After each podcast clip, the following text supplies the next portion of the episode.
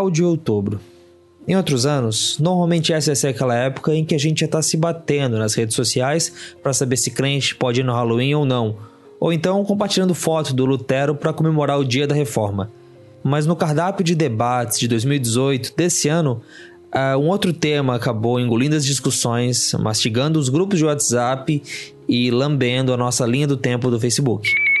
Quando a gente gravou o Fora do Eden 53 sobre o poder do voto evangélico, a ideia era que quando terminasse o segundo turno, quando a gente tivesse o resultado das eleições, a gente voltasse e fizesse uma análise da campanha, visse os erros e acertos, né, como é que foi a estratégia.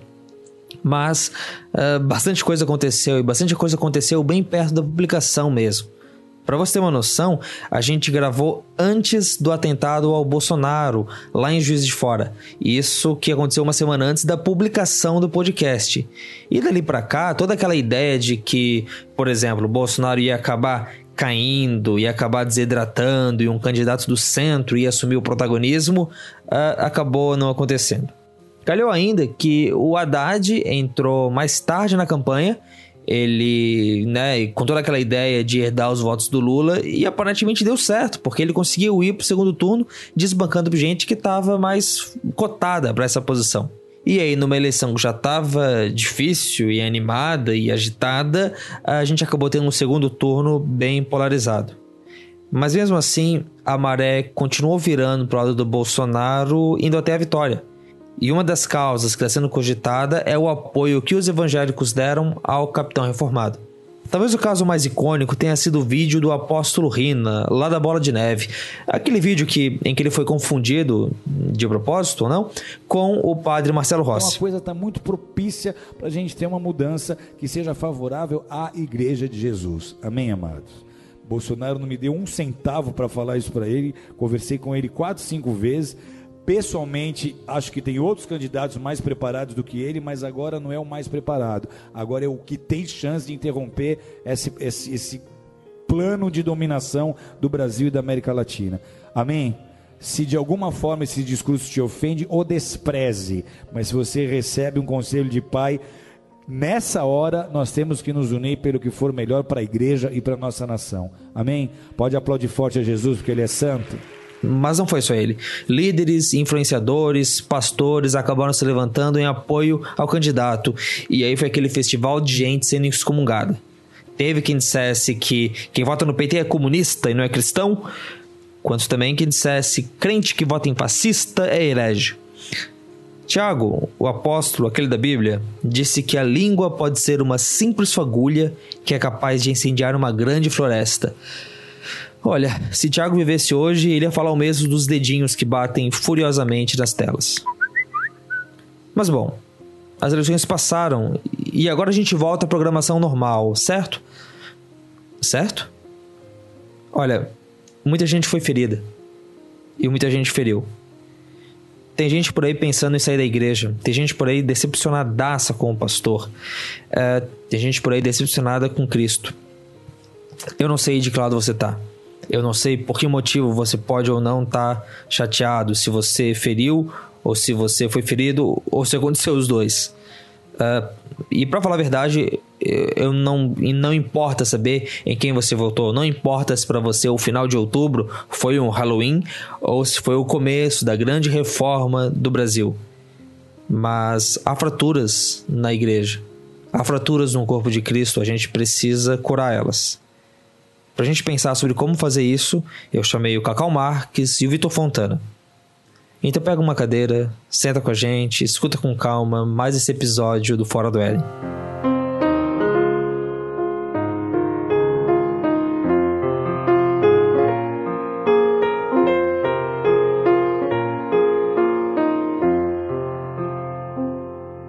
Está no ar o Fora do Éden porque depois da queda, a vida vira notícia. Uma produção do Bibotalk.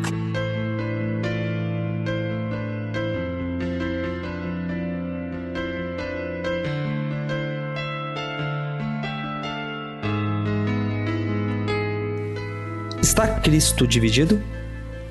Paulo fez essa pergunta quando escreveu a carta lá aos Coríntios.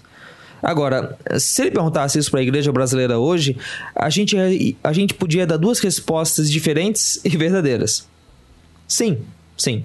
Cristo está dividido na igreja hoje, porque a gente tem uma igreja dividida, a gente tem pessoas uma contra as outras e né, a gente pode, de certo modo, ver dois partidos políticos um acusando o outro de heresia. Mas a gente também pode responder com um não. Cristo não está dividido. Porque nessas eleições uma coisa muito diferente aconteceu. Parece que a igreja nunca esteve tão junta. Alguém, pela primeira vez, conseguiu reunir os grandes nomes do evangelicalismo brasileiro das mais diversas correntes, indo desde os líderes das igrejas neopentecostais até as cabeças do movimento reformado. Olha, no meu caso, especificamente, como eu venho de uma igreja de classe média alta, eu acho que esse movimento foi mais é, aconteceu mais cedo do que para a maioria das pessoas, assim, para a maioria das igrejas. Você provavelmente conhece o Vitor Fontana de outras participações aqui no BTcast. Ele mora lá nos Estados Unidos, onde faz mestrado em teologia na Trinity International University. Ele tem um canal no YouTube com programas como Direto do Original. Então, o que, que existia no meu ambiente ali? Existiam duas, duas sensações fortes, assim, dois, uh, duas emoções muito bem presentes, muito bem marcadas. A primeira é uma sensação de antipetismo exacerbada, assim, eu não sei se exacerbada é a melhor palavra, mas é uma reação de uma, uma sensação de antipetismo, um clima de antipetismo muito forte, acho que é melhor é, essa expressão do que exacerbada, um clima de antipetismo muito, muito forte. Uh, e a outra sensação que se tinha é que em, durante muito tempo algumas das pessoas da igreja, e eu até posso me incluir entre elas, existia uma ideia, uma percepção de que nunca houve um candidato realmente economicamente liberal. Aí quem é mais de esquerda vai falar: você tá maluco, você sempre teve o PSDB, né? Só que o que acontece, mesmo nas, mesmo nas eleições passadas, quando o PSDB era oposição e, e tentou fazer frente ao PT, uh, quando a equipe de marketing petista falava, por exemplo, é, que o PSDB era a favor da privatização ou queria privatizar qualquer companhia que fosse, o candidato PSDBista prontamente já tinha que dizer não, não vamos fazer privatização, etc. Então, eu não estou dizendo que o cara era ou não era liberal, estou dizendo que existia uma percepção de que uh, esses candidatos não representavam liberalismo de fato, até por uma questão de clima político. Então, quando chegou nesse período de eleições agora, alguns é, dos membros da igreja eu já sabia bem antes de, do anúncio oficial do novo, eu já sabia que alguns dos membros da igreja, uma parcela considerável dos membros da igreja, votaria no candidato do novo, fosse quem fosse. Né? Então existia isso. E um outro bloco da igreja muito comovido pelo sentimento antipetista apoiaria o Bolsonaro. Então, para mim, no meu caso, muito antes uh, dos anúncios oficiais de candidatura, uh, essa percepção já era muito real. Nas eleições de 2016, né, uh, já se ouvia uh, na minha igreja uma movimentação do tipo: é, a gente se contenta com o Dória, mas bom mesmo é o Bolsonaro, entendeu? Aham. Uhum, uhum. Mas aí é, você acha que é, chegava a ter tanto uma ideia messiânica de fato, de que ele não só fosse ser um bom presidente para o Brasil, mas o salvador do Brasil? Eu acho que talvez também pelo perfil socioeconômico específico da minha igreja, esse messianismo ele é menos difundido. Acho que as pessoas têm mais ceticismo em relação à figura dele. Não é uma figura salvadora ou existem alguns né, na igreja que se comportaram dessa maneira, mas eu não diria que isso é um sentimento dominante. Pelo menos no discurso público, da maneira como as pessoas tratam, existe muito mais um medo do PT do que uma simpatia com a figura do Bolsonaro e existe até uma certa consciência de que existem alguns elementos na figura do Bolsonaro que não são lá muito aprazíveis ao paladar, né? Então é, é um apoio com, com ressalvas. O apoio crítico e tal? Será? Eu não sei se tão crítico, mas eu diria com ressalvas. Eu acho que será crítico a partir. Eu espero que seja crítico a partir do dia 1 de janeiro, como deveria ser com qualquer candidato eleito, né? Então, espero que seja. Não sei se tão crítico, mas certamente com ressalvas. Certamente sem gostar do fato do cara medir negro por arroba, por exemplo, entendeu? Esse tipo de declaração infeliz tornou o voto nele mais difícil para a maioria dos membros da minha igreja.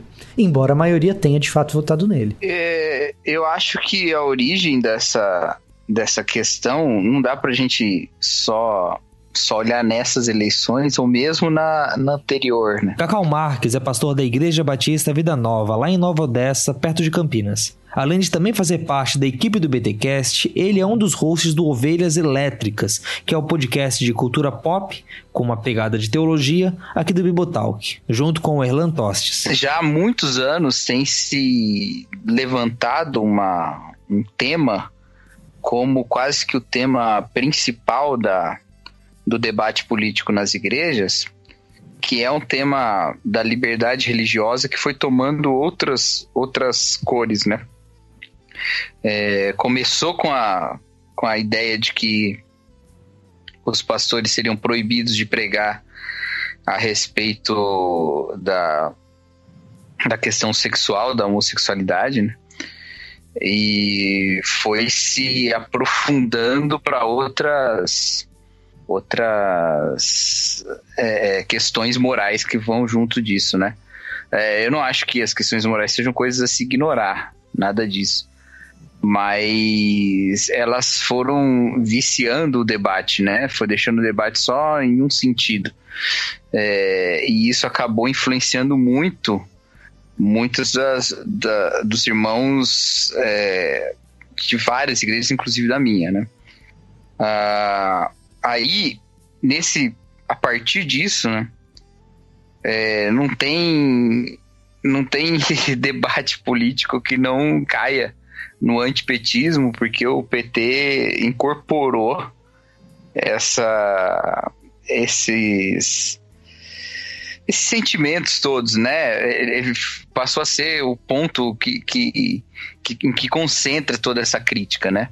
É, ainda que durante a maior parte do governo da Dilma e em todo o governo Lula, a, você tenha tido apoio importante de vários líderes evangélicos e congressistas evangélicos a, ao governo, né? Então, assim, o PT ele, em décadas se, se dedicou a, a construir essa ponte, mas não adiantou muito, não. Ah, ah, com as igrejas, com a base eleitoral, isso não, não funcionou tanto assim, né? Tanto que é, o melhor que o PT conseguia fazer com os evangélicos nos anos que ganhou foi diminuir o medo e não fazer o que o Bolsonaro conseguiu fazer, que é se colocar como um representante desse, dessa ala, né?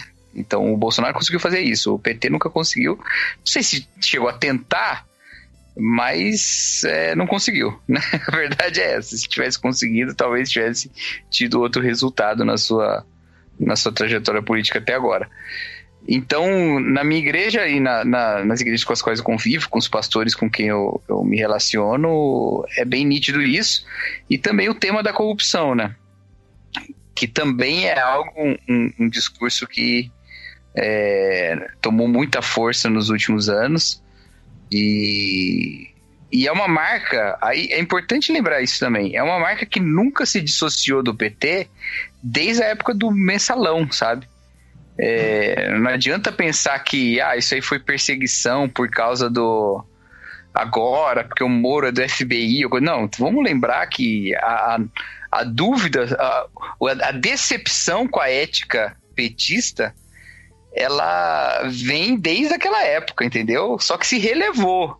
Muitas vezes por causa de muitos resultados que pareciam ser bem positivos do governo petista. Então você relevava essas coisas. Mas não tinha. É, eu me lembro bem da, da, eleição, da reeleição do Lula, tentativa de reeleição do Lula, como as pessoas estavam é, receosas por causa de todo o escândalo do mensalão que tinha sido no primeiro mandato e não tinha tido um, um resultado que parecia ser dar conta de tudo que aconteceu, né? Então, esses temas todos se misturam muito e, e tudo isso cria. Não tem, não tem assim como o Victor colocou, é, é uma. A realidade na qual eu estou inserida é bem diferente, né? Não tem essa questão, vamos dizer assim, de afinidade ideológica com uma pauta mais liberal, né? Não tem. O que tem é uma rejeição é, moral tanto na questão sexual quanto na questão. Tem uma coisa curiosa nisso que você está dizendo, Cacá, que é o seguinte: um partido que esteve no poder PT, durante tanto como tempo. partido, como, e como e, e, até mesmo nas suas diretrizes sempre foi um partido muito organizado para os padrões brasileiros. É, eu, eu arrisco dizer que em termos estruturais era o mais estruturado mas de longe assim a, a, a distância era, era grande entre ele e os outros. E o PT nunca teve uma pauta uh, de liberdades individuais. Isso aconteceu uh, por viés de oportunidade nos últimos anos, nos anos 2000, ou eu diria até depois de 2010. Né, vieram essas pautas de eh, liberdades individuais que se contrapõem ao moralismo da igreja. Agora, historicamente, quando você tem o racha entre PT e PSOL, precisamente nesse período mais ou menos aí do mensalão, quando surgem lideranças como Luciana Genro, como a, a Heloísa Helena, é, essas lideranças que se dissociam do PT, diga-se, não, por, não tanto por causa do mensalão apenas, mas também por causa da condução até aquele momento liberal da economia, de controle de inflação por taxa de juros, etc né? naquele cisma, uma ala da esquerda, que é essa ala das liberdades individuais, e o que eu estou chamando de ala de liberdades individuais são essas alas que lutam pela liberação ou pela descriminalização do aborto, uh, são as alas que lutam pelo movimento LGBT, etc. Nesse momento, as esquerdas começam a se aproximar mais desse tipo de discurso, mas mesmo então, o PT não abraça essas pautas uh, com, com força ou tentando se identificar com essas faltas, porque o PT conhece a base de periferia que tem. E a base de periferia do PT é conservadora. Né? Então, aqui, aquele negócio que o Mano Brown lá é, popularizou, falou, o discurso do Mano Brown, a essência, o, o principal, talvez, do discurso do Mano Brown para gente, que é a igreja, é fazer aquilo que o Mano Brown sugeriu para o PT, que é se não conhece o povão, volta para a base e vai conhecer. E o nosso povo é conservador, para o bem e para o mal, com as boas virtudes que isso tem, e há muitas, e eventualmente com uh, os vícios que isso pode trazer. É, e, e, assim, é exatamente isso, né? Essas, essa pauta surgiu nesse, nesse âmbito com essa oportunidade que tiveram, né? Agora, na no decorrer desses anos todos, e especialmente ali a partir de 2013, quando é, as manifestações da, da população tomaram um curso em direção ao governo da Dilma, né? E tudo que aquilo acarretou depois, é, você não você a, a, associação dessas questões, mesmo a partir da da, da base, vamos dizer assim, evangélica, ela estava ainda no início, né? Então, em 2010 teve aquele discurso famoso do, do Pascoal Piragini contra a, contra o PT e a, o sistema de iniquidade que ele fala, né? É, a respeito do aborto e tal. E mesmo assim, a, a Dilma ganhou e depois ganhou de novo, né? Então, o que, o que, o que parece estranho agora é, é, é que isso tenha sido decisivo, né? No, não sei se também foi isso que foi decisivo, né? A gente pode discutir isso também, né? Mas compôs, né, essa, essa rejeição tão forte ao PT. Acho que, lógico, o impeachment tem muito, tem que contar muito, né? A, a corrupção tem que contar muito. Não dá para ficar só na, na questão moral de jeito nenhum, né? A corrupção, o, o PT ficou é, marcado como a cara da, da corrupção, né? A Dilma caiu, nem foi relacionado com a Lava Jato, mas se relaciona depois da prisão do Lula ainda mais, né? Essa essa coisa da é Moro versus Lula, né? então é, tem essa todas essas questões juntas aí. Isso tudo tá na igreja também, né? De um jeito ou de outro tá tá tudo dentro da igreja. É, eu acho que uma coisa é fica é, é claro a gente pode elencar diversas causas para a eleição do Bolsonaro, até porque é uma é uma eleição muito assim, é todos os podcasts de política é, antes das eleições não viam uma grande possibilidade nele se eleger, né? Seja por causa da pouca quantidade de tempo que ele tinha. Eu, eu, eu lembro muito do NBW falando que essa era a eleição do Alckmin. E o Alckmin deve estar muito chateado com o pessoal de lá se, se ele viu isso, porque não foi nem perto, né? Uh, Tinha-se muito essa ideia de que, Bolson que, de que Bolsonaro não ia chegar lá, que ele ia desidratar, que ele ia. Mas ele chegou, então a gente fica querendo achar as causas para isso. E acho que é, os evangélicos eles vão aparecendo como uma causa, até mesmo porque é, né, tipo, uh, uh, o discurso de, de, de posse, né? O discurso de reconhecimento de resultado de eleição do Bolsonaro, tá lá o Magno Malta fazendo uma oração. Então vamos dar nossas mãos todos e vamos orar nesse momento. Senhor, meu Deus e meu Pai, nesse momento nós te somos agradecidos. Foram anos de luta, falando com o povo, pedindo a tua proteção, falando sobre família, falando sobre país, cuidado das nossas crianças, Deus na vida, Deus na vida da família, na vida do Brasil, lutando contra a corrupção, enfrentando tudo e todos. Esse é um momento festivo, mas mais que isso, é um momento de gratidão. Agradecer ao Senhor pelo que fez, levantou Jair Bolsonaro duas vezes, porque o Senhor não permitiu que a morte o tragasse no momento de expectativa e de sonho do povo brasileiro. Agradecer médicos, enfermeiros, Ó Deus, os cuidados de todos aqueles que cercaram no momento mais difícil da vida dele. Ele está de pé. Ó Deus, a vitória concretizada. Agora dê a ele sabedoria, compreensão ao povo brasileiro, a todos nós, para que ele possa ter tempo, Senhor, para poder reparar, desfazer minas que foram colocadas e devolver dias felizes, de alegria ao povo brasileiro as nossas crianças, as nossas escolas e as nossas famílias. Isso aí é emblemático, porque na fala do, na fala do Cacau tem um negócio interessante, né? Que é a tentativa do PT de se aproximar dos evangélicos. E uma parte da intelectualidade do PT impede que o PT se aproxime de fato dos evangélicos, porque o evangélico no Brasil é pobre, gente, e pobre é conservador.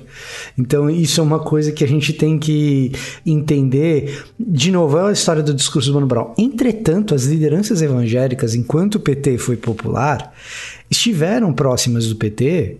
E quando eu falo das lideranças evangélicas, eu estou falando das lideranças evangélicas de bancada, estou falando das lideranças evangélicas dentro do poder político, né? Não estou falando de pastores evangélicos de maneira geral, né? mas estiveram próximos do PT simplesmente porque o PT é popular. Por quê? Porque essas lideranças evangélicas elas sim precisam ouvir os evangélicos para ter voto. E os evangélicos votaram muito no PT, principalmente os evangélicos mais pobres. Tanto, tanto que o PT ganhou muito. Né?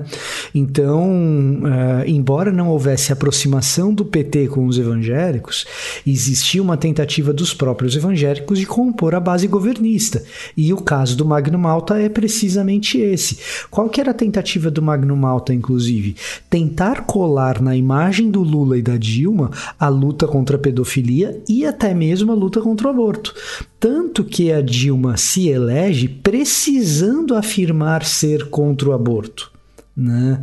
É, que eu imagino que foi uma afirmação da boca para fora. Não, não tenho certeza absoluta, mas eu imagino que tenha sido. Eu já vi declarações dela no sentido contrário anteriormente. Né? Então. Né?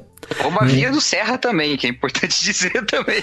Claro, claro, sem dúvida, mas é, é, percebe que uh, ah, para um eleitor de direita uh, que tem poder aquisitivo mais alto, essas declarações, seja do Serra, seja da Dilma, são o que gera esse, esse tipo de sensação de orfanato que eu estava me referindo anterior, anteriormente. E quem conhece esse público sabe que o surgimento do Novo e o surgimento do PSL foram um prato cheio entendeu? Então, assim, embora alguns institutos de pesquisa tivessem apontando o Alckmin como essa figura e, e alguns até dentro do mercado, eu falava para alguns amigos meus do mercado, falava, gente, a candidatura do Alckmin é de palha, é só você ouvir o pessoal e tal. Outras, é, outros institutos de pesquisa que são mais devotados especificamente à ciência política, que fazem mais pesquisas qualitativas do que apenas quantitativas e tal. Se pegar a Eurásia, por exemplo, né, uh, que é uma empresa específica de consultoria política para outras empresas, a Eurásia cantava essa bola do Bolsonaro faz tempo. Eles chamavam de risco Bolsonaro. Então, assim, mas quando eu digo faz tempo, é faz tempo mesmo. Né?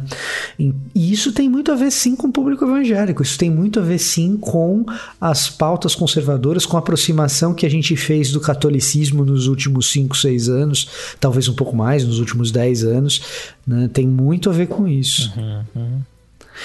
E tem muito a ver com o sucesso também uh, de uma campanha publicitária de colar uh, na imagem dos candidatos presidenciais da, da Dilma, do Lula, dos outros candidatos do PT, os aspectos culturais é, mais, é, como é que eu posso dizer, escandalizantes, né, os aspectos culturais mais escandalizantes da militância de esquerda nos últimos 10 anos no Brasil, nos últimos 15 anos no Brasil.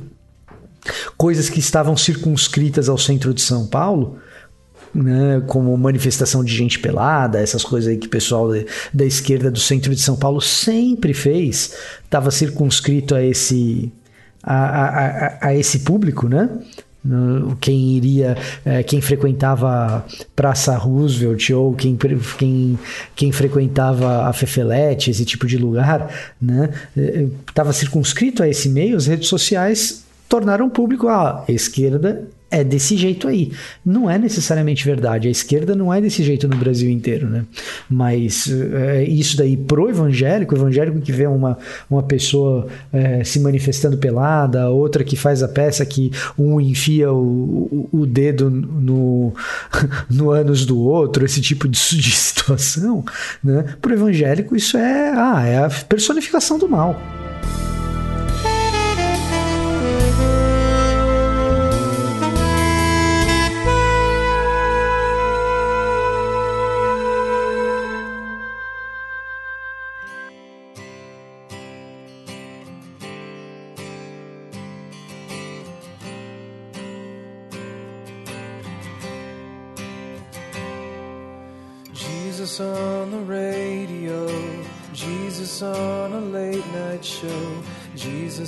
In a dream, looking so serene.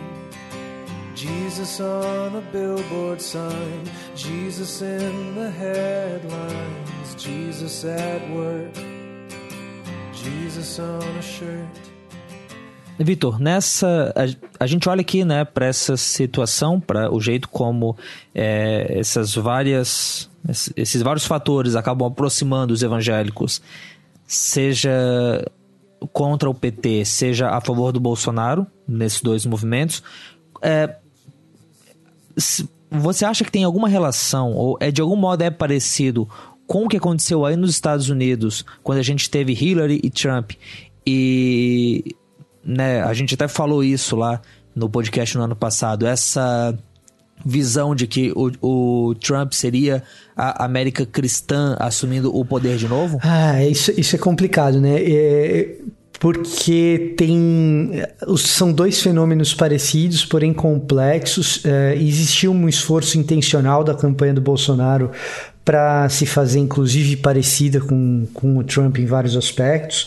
Então, vou, vou citar uma coisa banal aqui que é mais fácil de perceber quando você está aqui nos Estados Unidos: o papel dos filhos do Bolsonaro na eleição é, e o papel dos filhos do Trump, mesmo hoje, mas durante a eleição também, as maiores barbaridades não eram ditas pelo Trump, eram ditas pelo Eric e pelo Trump Jr., entendeu? Então, assim, isso quando foi esse modelo não foi reproduzido no Brasil por acaso. Né? Existe uma intencionalidade por trás.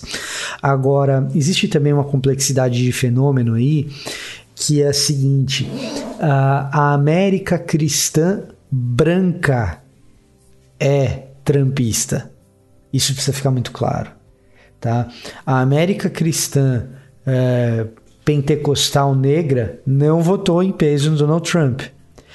A, a América cristã feminina, América cristã mulher, seja negra, seja branca, se dividiu, rachou no meio. Entendeu? Então, não é um fenômeno tão homogêneo quanto se faz parecer. Tá? Agora, o que é surpreendente no fenômeno Trump não é tanto o fato dele vencer a Hillary uh, entre os evangélicos. Isso era totalmente esperado, porque o evangélico, principalmente branco, aqui nos Estados Unidos, tem uma pauta fundamental que é a pauta pro-life, que é a questão do aborto. As outras são secundárias. Né? E ele carrega consigo, por ser branco, uma pauta anti-imigratória. É... Enfim, acho que esses dois elementos talvez sejam os mais fortes. Pro-gun né? também? Pro-gun, sem dúvida. Ou seja, favorável ao porte de armas ou que pelo menos a legislação que regulamenta o porte de armas seja mais branda, mais flexível. Então ele votaria no candidato republicano, fosse quem fosse, porque ele votou no Mitt Romney, entendeu? Que era mormon. Veja, eles conseguiram fazer os evangélicos votarem no mormon. Né? Ele votou no Mitt Romney, ele votou no John McCain, ele votou no Bush filho as duas vezes, certo? Então, é, isso é absolutamente esperado. O que é surpreendente do viés, debaixo desse viés da América branca evangélica é o fato do Trump ter vitórias acachapantes nas primárias, quando ele tinha concorrentes que também eram republicanos com, contra o aborto, também eram republicanos é, pró-armamento, é, ou seja...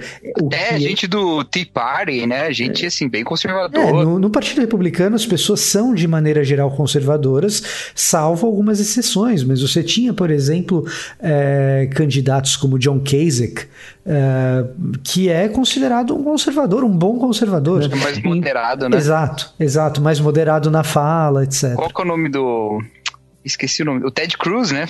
O Ted Cruz, que era um super conservador, mas é, e aí o que é interessante, o que é absolutamente, é, o que foi surpreendente e talvez similar a questão do Trump com o Bolsonaro em alguns setores evangélicos, é bom que se diga, não é de maneira geral, mas é que assim, ao mesmo tempo que existe uma retórica contra o aborto, uma retórica a favor da descriminalização do aborto no Brasil, que é uma retórica muito intensa, com manifestações uh, muito pesadas e, e agressivas, parece que isso cria uma necessidade de uma, de uma resposta muito agressiva também.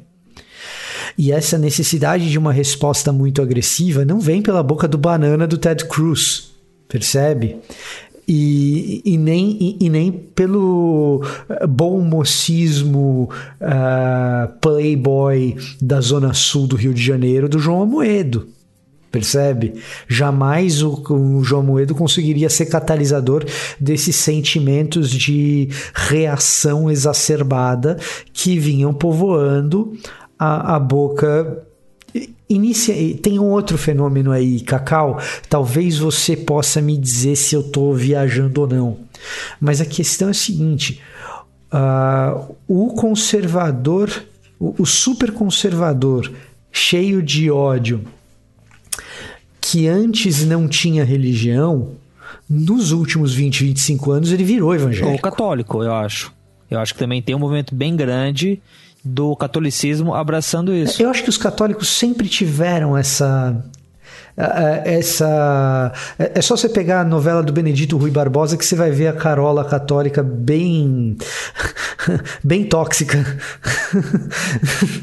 entendeu então os católicos sempre tiveram uma ala que não necessariamente é dominante, mas uma ala que é mais ligada a essa reação extrema, bem representada inclusive pelo Olavo de Carvalho. Né? Uh, agora, eu acho que muito conservador que.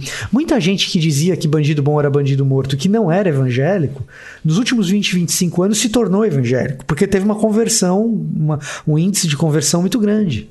Né? Eu não sei se o, Cacau observou isso pastoralmente, se na igreja dele houve esse crescimento ou não, mas é uma impressão que eu tenho. Posso estar equivocado porque é meramente uma percepção, né? É, eu acho que tem uma característica diferente aí, né? A, a, a Igreja Católica tem essa, essa questão da unidade e de abarcar como católicos, né? Gente que tem, às vezes, posicionamentos bem discrepantes, né? Enquanto a gente, quando o cara tem um posicionamento discrepante, ele vai fundar a igreja dele, né? Ele já vai, vai fazer outra coisa. Mas o, a igreja católica é, con, consegue né, ter esse tipo de unidade e diversidade dentro dela. Então você vai ter um movimento católico forte, por exemplo, na história do Brasil, né? Um movimento católico forte apoiando a intervenção dos militares em 64, ao mesmo tempo que dentro da Igreja Católica tinha quadros importantes ali de resistência, né? É, e é tudo católico, né? Mas a, na, na, questão evangélica, eu tenho a impressão também, aí pegando de um ponto teológico, né? Que a, como tem aqui, é, esse fenômeno bem estudado, inclusive, né? Da questão ética da, da da cristandade protestante, assim, né? De, da maneira como a Bíblia é, resulta num comportamento diferente, ser uma marca, né? Um, um distintivo da, da fé isso faz com que exija-se um comportamento, né? Eu, eu não estou dizendo que é, que é, uma leitura teológica correta, tá? Mas se exige um comportamento assim é, típico, né? Se exige um comportamento, se exige uma ética protestante, né? É, a partir disso, né? E tudo, e a vida toda é tocada por algum princípio bíblico, a vida toda é, é lida é, e não tem um, um, elemento litúrgico ou sacramental que, que vai dar conta disso, né? O meio da graça principal aí é a Bíblia mesmo na vida, né? Então eu acho que isso acaba fazendo com que todos os aspectos sejam muito relacionados. Então o, o protestante quer ter uma leitura de todos os aspectos políticos a partir da escritura, né? Então ele vai fazer e isso para um lado ou para o outro, né? Para a esquerda ou para a direita, ele vai fazer esse tipo de coisa. Eu acho que isso isso impulsiona. É assim, eu tenho pensado nisso já e, e, feito algumas leituras sobre isso. Me parece que isso impulsiona, ou, ou, seja, pelo menos um ponto de contato entre o que acontece com o evangelicalismo é, americano e a leitura política que se faz aí e a leitura política que se faz aqui também. Eu acho que um ponto de contato, pelo menos, né? Não necessariamente vão chegar sempre às mesmas conclusões, mas acho que vão frutificar mais ou menos de um jeito parecido, assim. A origem é essa. A origem é essa, Cacau. É, é, é a questão da ética e principalmente da bioética, assim. Isso é, isso é, isso é bem claro, né? E me parece que o evangelicalismo brasileiro, a, a sua boa moda de herdar coisas do evangelicalismo norte-americano né, a, gente, a gente herda tudo do, do evangelicalismo norte-americano. É impressionante a, a, velocidade, inclusive, que, que a gente abraça essas coisas. A gente abraçou a pauta do aborto como principal pauta política. Então, é, isso daí foi um. Não necessariamente isso é racional, inclusive, né? A gente teve quantos anos de governo do PT e quais foram as pautas pró-aborto que avançaram? Então, assim, é, é, não necessariamente isso é racional. Agora, tem um fenômeno, especificamente falando do Trump, não do evangelicalismo, tá? Tem um fenômeno que diferencia o, o, o fenômeno Trump e o fenômeno Bolsonaro muito grande, que é essa percepção de corrupção e de honestidade dos candidatos. É, só, só a pessoa uh, muito ingênua, a pessoa muito uh, uh, pouco conectada com a, com a realidade para achar que o Donald Trump é uma pessoa honesta. Enquanto Bolsonaro, embora ele tenha elementos aí de, de conduta questionáveis, que na verdade é corrupção mesmo, né? Tem que chamar pelo nome que é, questão de funcionário fantasma e tal, são elementos que são muito menores do que no caso do Donald Trump, que tem um histórico uh, aqui nos Estados Unidos de uh, corrupção na iniciativa privada bem documentado e extenso, inclusive com derrotas na justiça em relação a isso, né? É que aqui você tem questões de justiça que você pode chegar a acordos, alguns processos que são civis e não criminais criminais, você paga para a pessoa chega num acordo e fim de papo, né? Mas assim, é sabido que o Trump não era boa bisca, né? Qualquer pessoa com um mínimo de informação sabe disso. E hoje, nesse exato momento, o, o, o, manager, o gerente de campanha, né? O principal cara da campanha do Donald Trump tá na cadeia, né? Então, essa questão da corrupção e tal, aqui não era tão evidente assim, né? Mas assim, Vitor, pensando é, como é que tá hoje, é, eu, eu, eu tô ten, ten, tentando pensar na polarização que a gente vê, viu lá durante as eleições e, bom, agora a gente já tem aí dois anos de Donald Trump. É, de algum modo, o apoio que ele tinha dos cristãos é, que também tem outras causas da causa brasileira aqui. É, ele continua, ele mudou de alguma forma? Ele ele está sofrendo transformações, sim, né? Uh, o que acontece é o seguinte: assim como o Bolsonaro, o Trump tem um núcleo duro. Esse núcleo duro se diz cristão, mas não necessariamente vai na igreja. Percebe o que eu estou querendo dizer? Né? seja católico, seja protestante, seja a igreja que for. Esse núcleo duro não vai mudar. Né? E no caso específico norte-americano, que existe uma questão de segregação racial uh, infinitamente superior ao Brasil, não dá nem para comparar, é, a gente consegue perfilar etnicamente a questão do branco. E, e ponto. Então, esse, esse do, do branco homem né? Então, esse núcleo duro ele não, não vai mudar. Agora, existe muita gente desgostosa com o Donald Trump, por exemplo, por causa do episódio da separação dos bebês imigrantes na, na fronteira. Tá? Então, tem gente que é evangélica, principalmente mulheres evangélicas que votaram no Trump, que ao ver isso uh, falaram: não, não, não dá mais, certo? Uh, a comunidade judaica, por exemplo, uh, que é uma comunidade que se dividiu no meio, né? hoje tem uma migração, embora a gente esteja falando inicialmente de evangélicos, né? se a gente quiser falar do voto religioso de maneira geral, né? você pegar a comunidade judaica aqui nos Estados Unidos, ela é uns 60, 70% de esquerda, né? esquerda norte-americana, que é centro-esquerda no Brasil. Tá? É, é, então ela se dividiu, né? E hoje tem muito judeu que já saiu do barco do Trump há muito tempo por causa de questões de antissemitismo e tal. Não que o Trump tenha declarado, tenha feito declarações antissemíticas ele diretamente, mas muitos apoiadores dele o fizeram, entendeu? Então, é, e, e, recentemente, nos últimos dias, isso tende a se intensificar por causa do, do atentado na sinagoga que aconteceu agora há pouco. Uh, enfim, né? o que, a frase que se diz aqui. A frase que se diz aqui com uma certa frequência é que é o seguinte: eu não estou dizendo que o Donald Trump seja racista. O que eu estou dizendo é que os racistas acham que o Trump é racista. Então, então assim, é, existe um distanciamento. O episódio dos bebês na fronteira foi, um, foi o caso, acho que principal, né? Mas tem outros episódios, porque o que acontece? O cara, o cara vota no Donald Trump uh, com um discurso anti-imigratório, ele mesmo tem um discurso anti-imigratório, e aí essas pautas são colocadas em ação. E aí ele percebe que o funcionário dele, que é imigrante ilegal, vai ser deportado.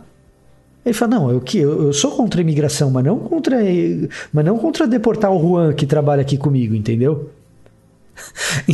então, a hora que isso aí chega na realidade, na dura realidade e tal, a coisa vira, vira de vira chave. E só não tá o índice de aprovação hoje do Donald Trump geral nos Estados Unidos, ele tem uh, um índice de aprovação da casa dos 37, 38%, que é recorde baixo. Né?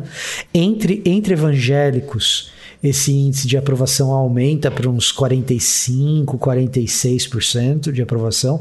Entre evangélicos brancos, isso aí salta para uns 60 e poucos por cento. A, a média é mais ou menos essa. Entendeu?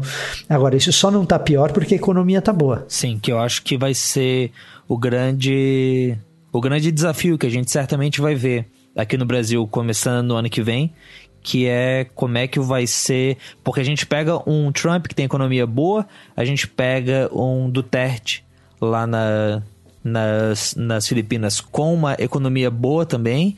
É, embora a gente possa questionar. Rodrigo Duterte na Indonésia, é, na Filipinas. É, o quanto que o cenário se aproxima ou não, mas a gente tem é, é, é, essa nova direita se levantando, e aqui no caso do Brasil, com a questão de que a economia é, não está boa e o, e, a, e o prognóstico não é bom.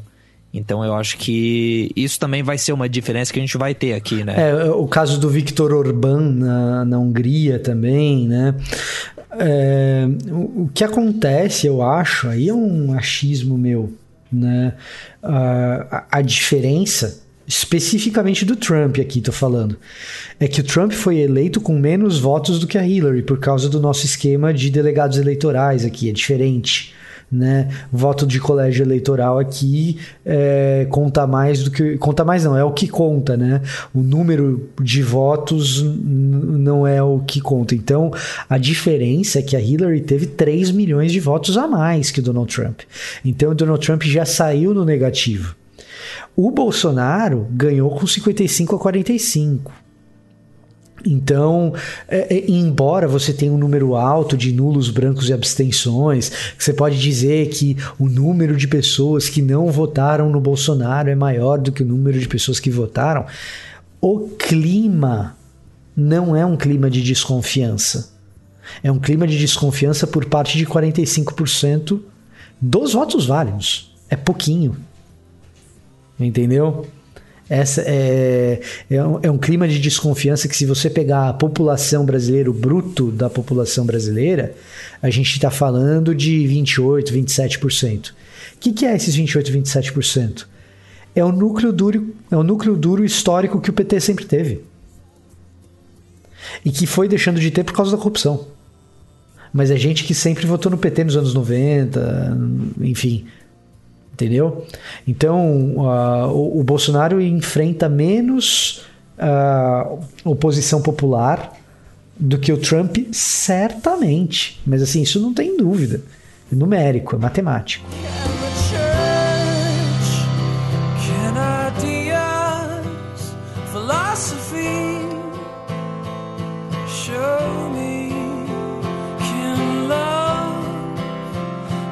religiosity.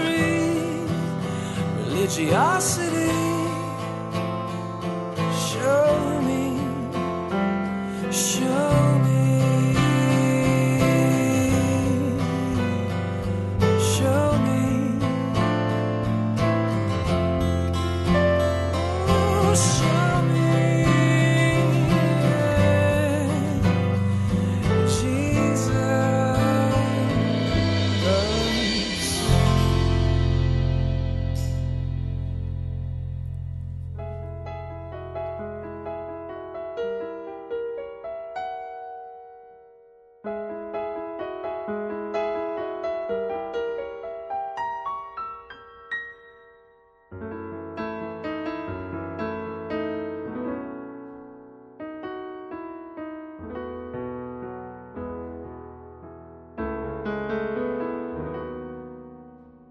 A gente tem visto na internet o quanto que o posicionamento cristão diante da política, sem ser seguido de amor, tem causado feridas por aí pelo Brasil afora.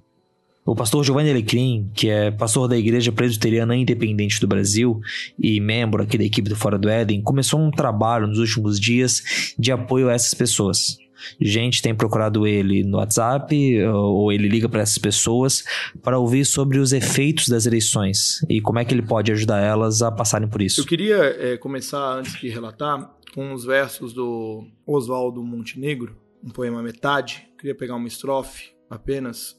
Que as palavras que falo não sejam ouvidas como prece, nem repetidas com fervor, apenas respeitadas como a única coisa que resta a um homem inundado de sentimentos pois metade de mim é o que ouço, a outra metade é o que calo. Em síntese, de tudo aquilo que eu ouvi, 80% é fruto da metade que fala demais e cala de menos. Eu ouvi relatos de filhos sentados à mesa para jantar e os pais retirando o prato e dizendo: Vai lá, pede para o seu amigo comunistinha te dar comida.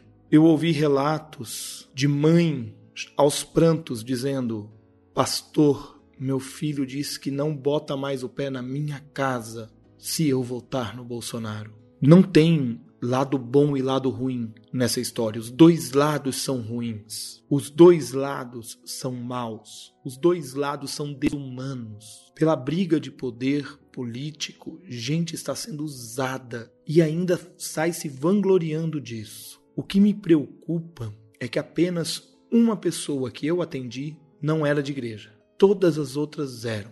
De todos os atendimentos que fiz, quatro deles relataram possibilidade e vontade de suicídio. Três deles relataram, três desses casos relataram que tinham situação anterior, um quadro de depressão, um quadro de estresse agudo, enfim, uma série de, de fatores que desencadeiam isso. Um não, mas eu acho que esse um omitiu. Mas em todos eles, eu peguei o um número de telefone, liguei Falei, você vai agora para perto de alguém que você conhece. Você vai dizer que você está conversando com um pastor e você vai passar o telefone para essa pessoa. E eu orientei, eu falei, você leva agora para um atendimento, você liga agora para um CVV, você vai já buscar ajuda.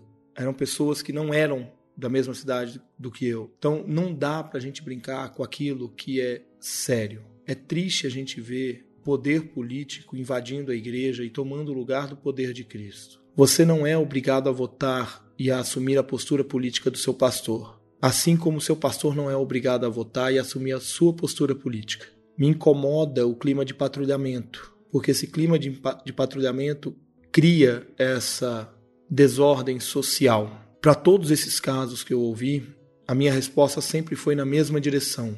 Baixe o tom do discurso político. Pare, pare de compartilhar sobre política nas redes sociais. Faça sua campanha no corpo a cor, junto com seus militantes mas baixe o tom da política. Pare de falar de eleições. Pare de falar disso, porque isso está contaminando vocês. Segundo, ore. Ore pela sua mãe, pelo seu pai, pelo seu filho, pelo seu amigo, pelo seu colega de trabalho que está te importunando, pelo seu irmão de igreja que está dizendo que você é menos crente do que ele porque você vai votar no candidato A ou B. Ore. Ore para que Deus dê a você amor e paz o suficiente para entender e compreender o que está acontecendo. Não permita que a maldade, que o mau discurso do outro, que o mau testemunho do outro venha ferir você.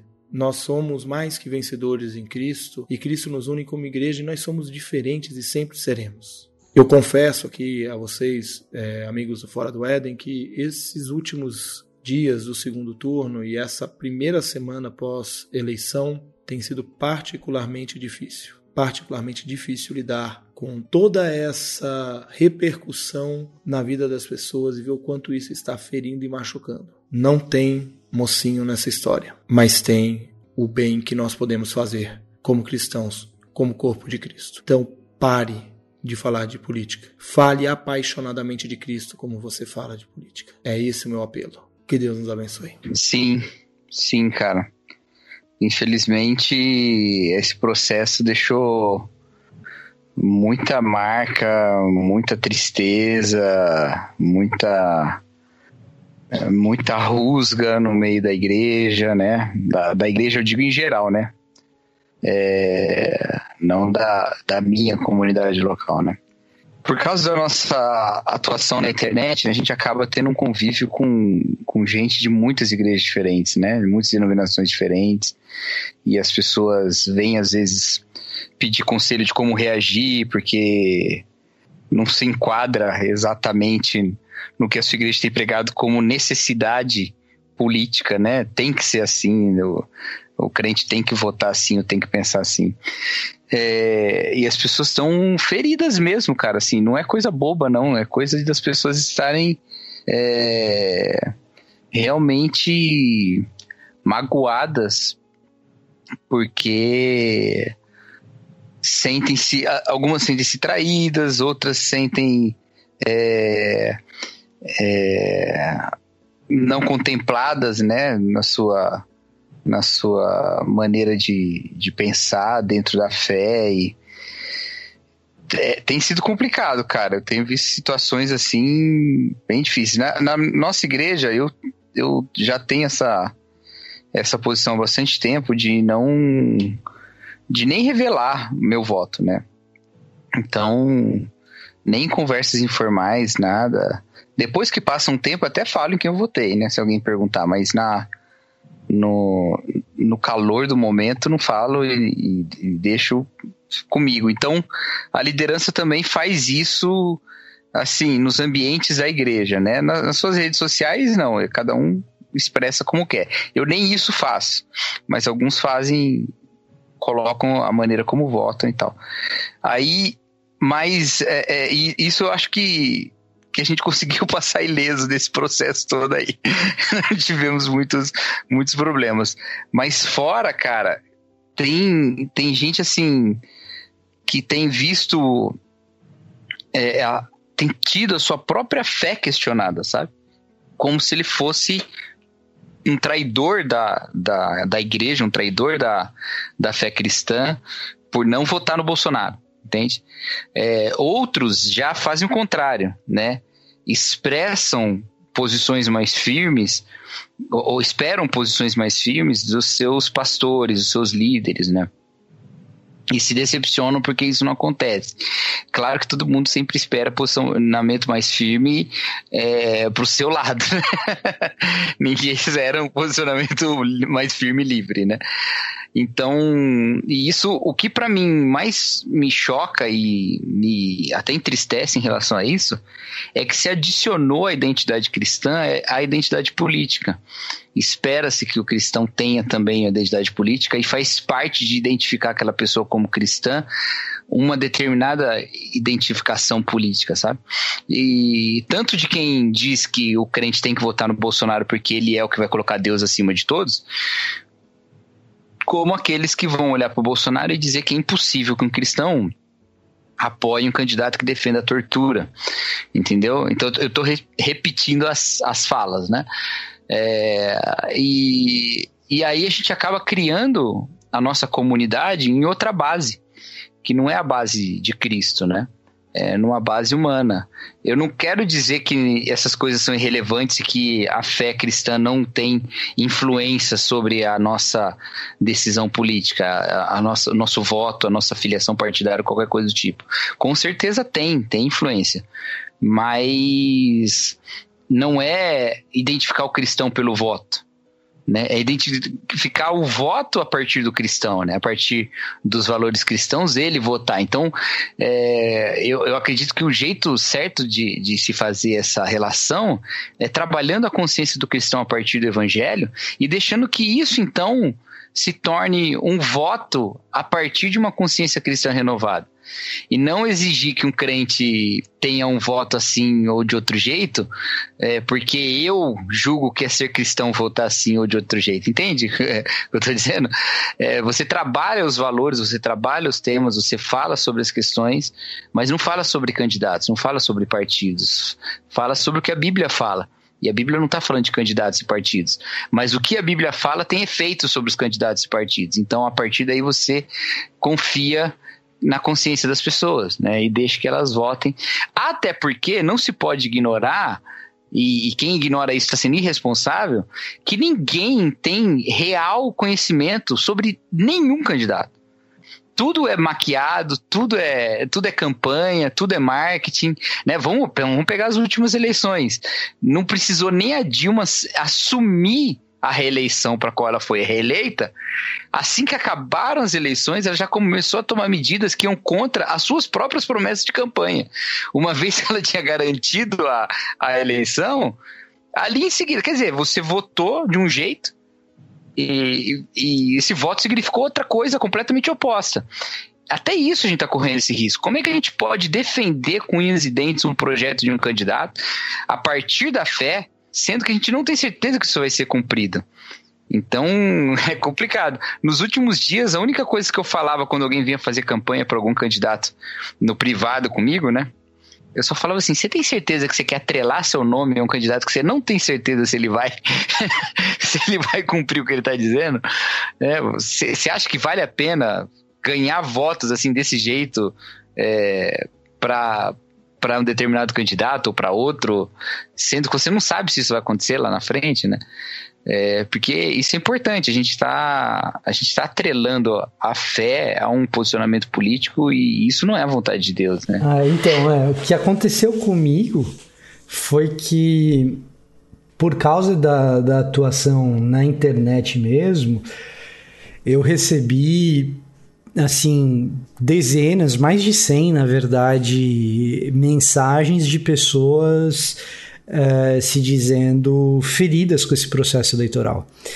E feridas não só por causa do posicionamento de liderança, mas por causa do posicionamento comunitário, porque a sensação que ela tem é assim, cara, eu me sinto único.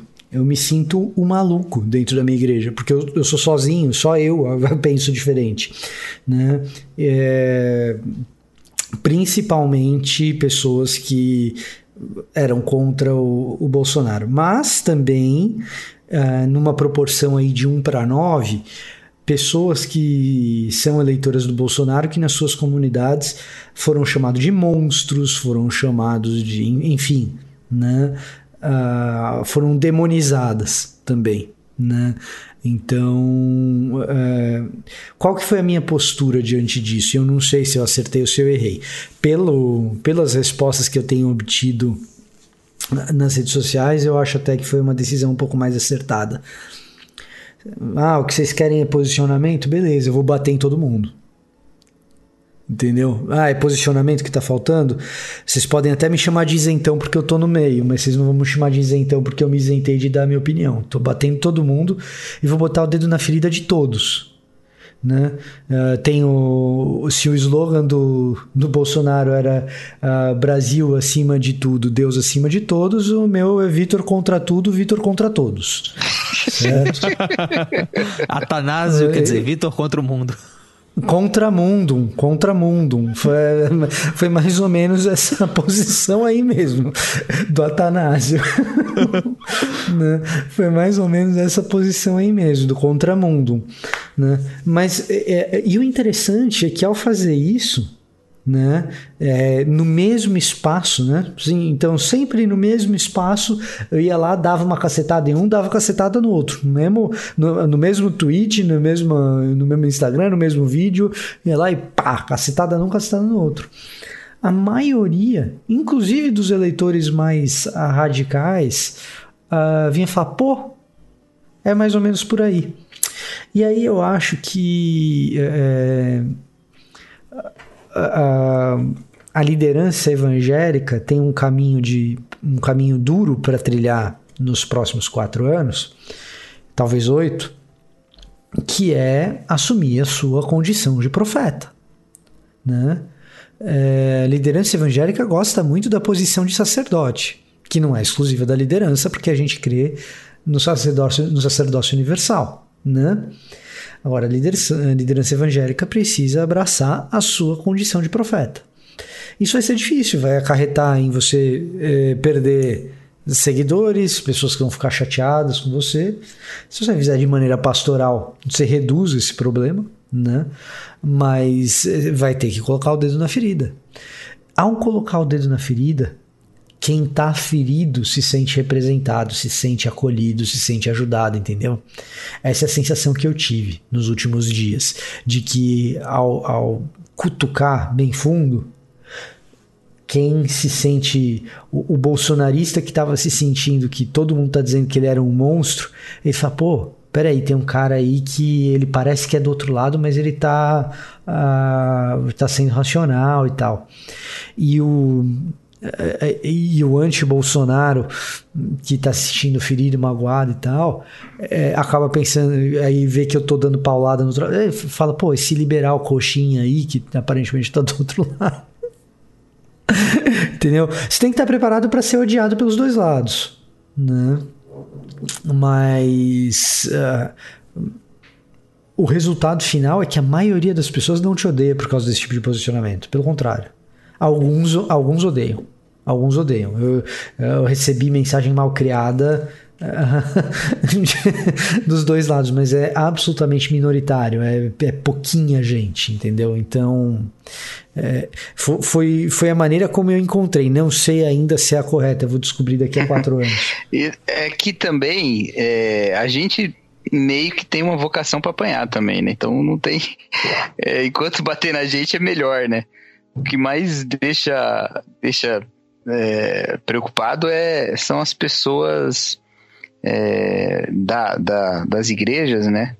Que tem uma ainda tem, tem alguma fraqueza na sua, né, na sua consciência, na sua, na sua aproximação do evangelho e tal. E a corrupção que a pregação tomou por causa desse vínculo político, é, vai, isso, isso cria confusão na cabeça, né? Sim, é, a, a, pessoa. Eu, eu me incomodei muito com a quantidade de vídeos que eu recebi de pastores pregando candidatos mesmo, sabe? Não pregando é, a Bíblia e suas implicações políticas, né? É, assim, nem mencionando o versículo bíblico, e quando mencionando, muitas vezes fazendo de maneira errada e contextualizando errado. Aí então a pessoa vai na igreja, né, para aprender a palavra de Deus, para ouvir a palavra de Deus e ouve lá um, um comício, né?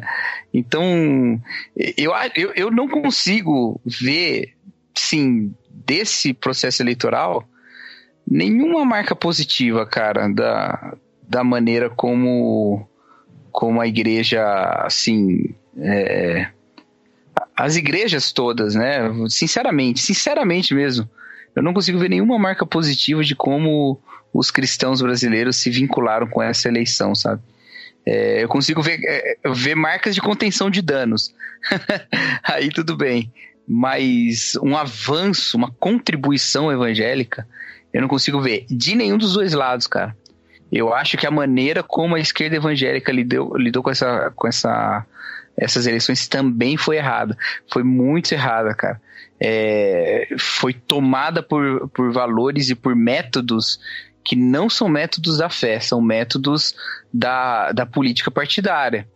É, e tudo bem você ter métodos políticos partidários se você é um partido, mas se você é uma igreja, não.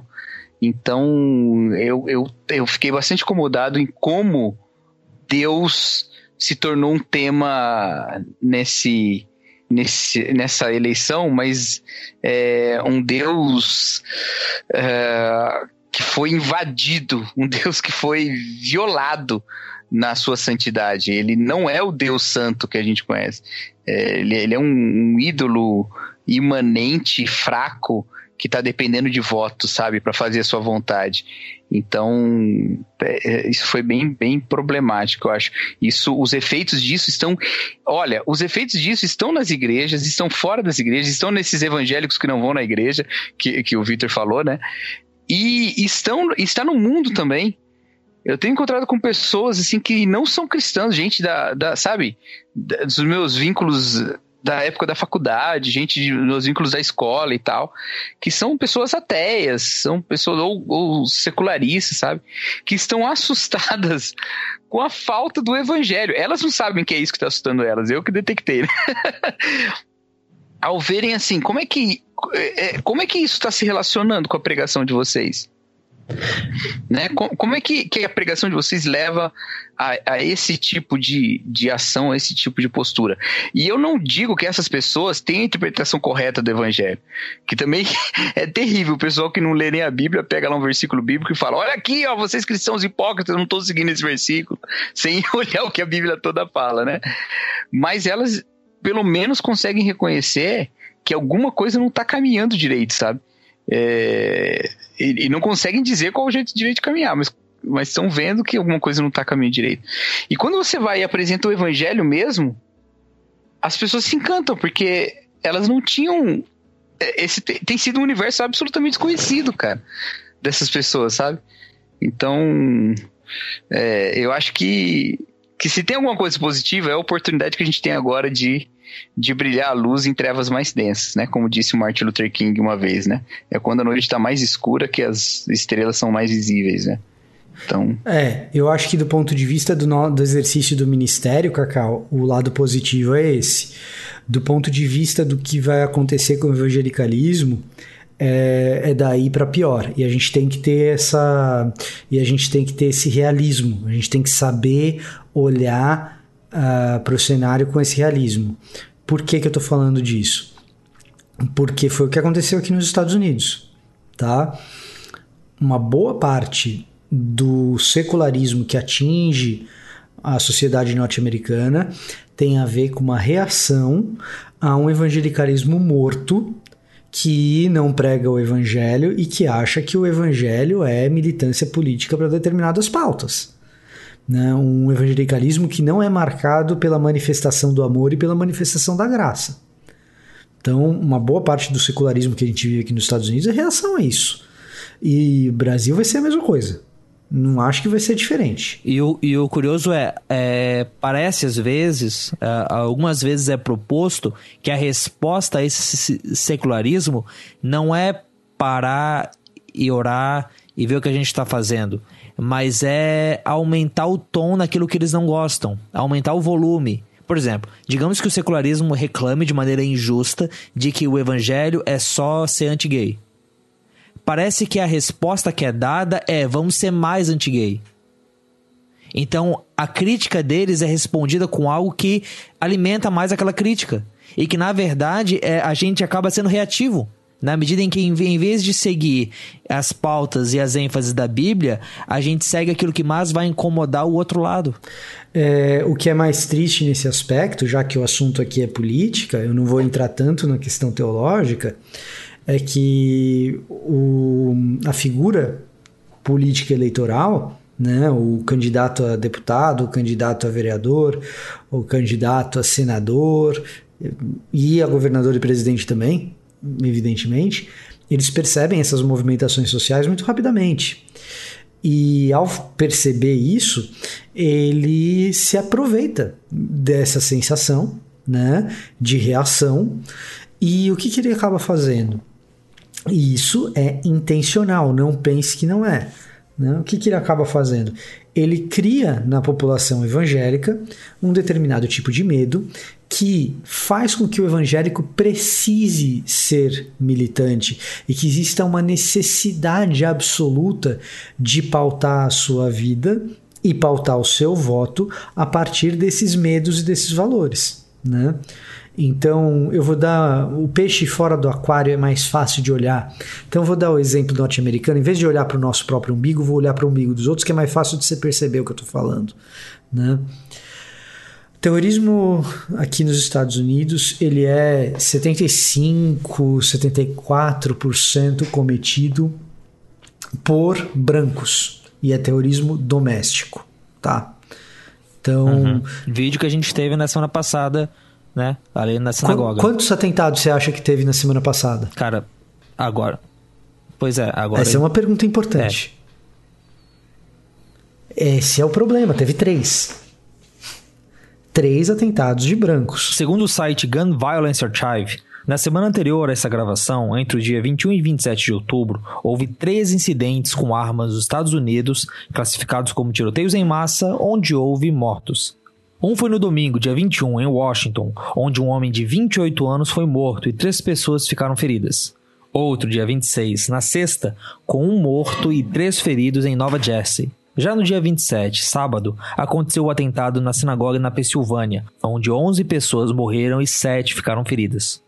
Não entram nessa estatística outros quatro incidentes com feridos, mas sem mortos, nem o caso das bombas enviadas por correio por César Sayoc. Não estou dizendo que tenha uma, uma motivação étnica aí por trás, que o branco é mais propenso ao terrorismo, não é isso que eu estou dizendo. Tem mais branco Você está comparando com a islamofobia, né? O mesmo... Então, eu vou chegar lá, eu vou chegar exatamente lá. Tem mais branco nos Estados Unidos, vai ter mais branco terrorista. É simples assim. É simples assim né? É meramente numérico, não tem nenhum. Ah, não, é o gene branco que faz o cara ter terrorista, não é isso que eu tô dizendo, pelo amor de Deus, né? Mas o terrorismo aqui é majoritariamente doméstico, majoritariamente branco, majoritariamente ligado a grupos de direita. Tá? E que ficou bem evidenciado aqui nesses últimos ataques que os três caras, é, é só um deles que não era pró-Trump. E o que não era pró-Trump é porque o cara acha que o Trump é de esquerda. Então, eu não tô de sacanagem, tá? Então, é, veja como é que as coisas funcionam. Entretanto, a campanha que é feita em boa parte é, dos Estados Unidos pelo Partido Republicano é de medo do Islã, né? Como que isso funciona na realidade? Né? Na realidade, os políticos percebem um medo uh, que já existe e tornam isso pauta eleitoral. Aí você tem panfletos no Arkansas. Imagina que algum muçulmano vai fazer um ataque terrorista no Arkansas. O Arkansas é um estado americano que fica ali, no meio do país, a nordeste do Texas. Lá moram 3 milhões de pessoas, o que dá metade da população de Santa Catarina, para você ter uma noção, e 74% dessas pessoas são brancas não hispânicas, e 86% se declaram cristãos. 78% protestantes. Muçulmanos que poderiam cometer esse atentado estão dentro do 1% da população que não é nem cristã e nem não religiosa. e, e, panfletos contra as leis da Sharia, porque é como se algum muçulmano fosse implantar no Arkansas a Sharia e iria obrigar mulheres do Arkansas a usarem burca. Não tem o menor cabimento. Né? Agora a gente traz isso para nossa realidade e, e o aborto é um pouco isso tem um medo gigantesco do aborto e alguns políticos começam a capitalizar em cima disso. Um medo em cima do kit gay, e aí eu começo a excursionar com verba pública pelas igrejas do Brasil, mostrando kit gay, mostrando que isso precisa ser uma pauta dentro da igreja. E a igreja é facilmente manipulável. O Magno Malta tinha lá uma secretária né, que se dedicou como missionário itinerante aí nos últimos anos só para fazer isso. Quando você faz isso, você garante o voto de uma igreja inteira. E a igreja que deveria estar tá preocupada com o evangelho está preocupada com essas coisas. E por outro lado, tem o, a turma da esquerda que faz exatamente a mesma coisa. A tristeza é ver gente que é séria, porque assim, esperar isso do Magno Malta, cara, era o que eu esperava mesmo, do Marco Feliciano. E eu vou citar nome aqui, se quiser botar blur depois, pode pôr mas, mas por mim, do meu lado, não precisa, tá? Do meu lado, se for para me proteger, não precisa. É a minha opinião, não é a opinião nem do FDE, nem a opinião do Bibotalk, tá, gente? É a minha opinião, Vitor Fontana, ok? Então, do Marco Feliciano a gente espera essas coisas, do Magno Malta eu não esperaria outra coisa. O problema é esperar isso do Ariovaldo Ramos, gente. Que é gente que a gente sempre reputou como séria. E que eu ainda acho sério, eu ainda acho, ainda o considero amigo, mas é, é, é uma cegueira assim fora do comum. Entendeu? O problema é esperar isso do Ed Renekiewicz, que transformou o púlpito dele em palanque, gente. E é verdade, e é isso. Né? Então, é, a gente vive momentos difíceis. E do ponto de vista do evangelicalismo, será difícil tá? Então, gente por quem eu nutro carinho, gente que eu considero sério, mas que transformou o púlpito em palanque. Do lado da esquerda foi triste também, muito triste. E, e, e, e talvez um pouco mais decepcionante.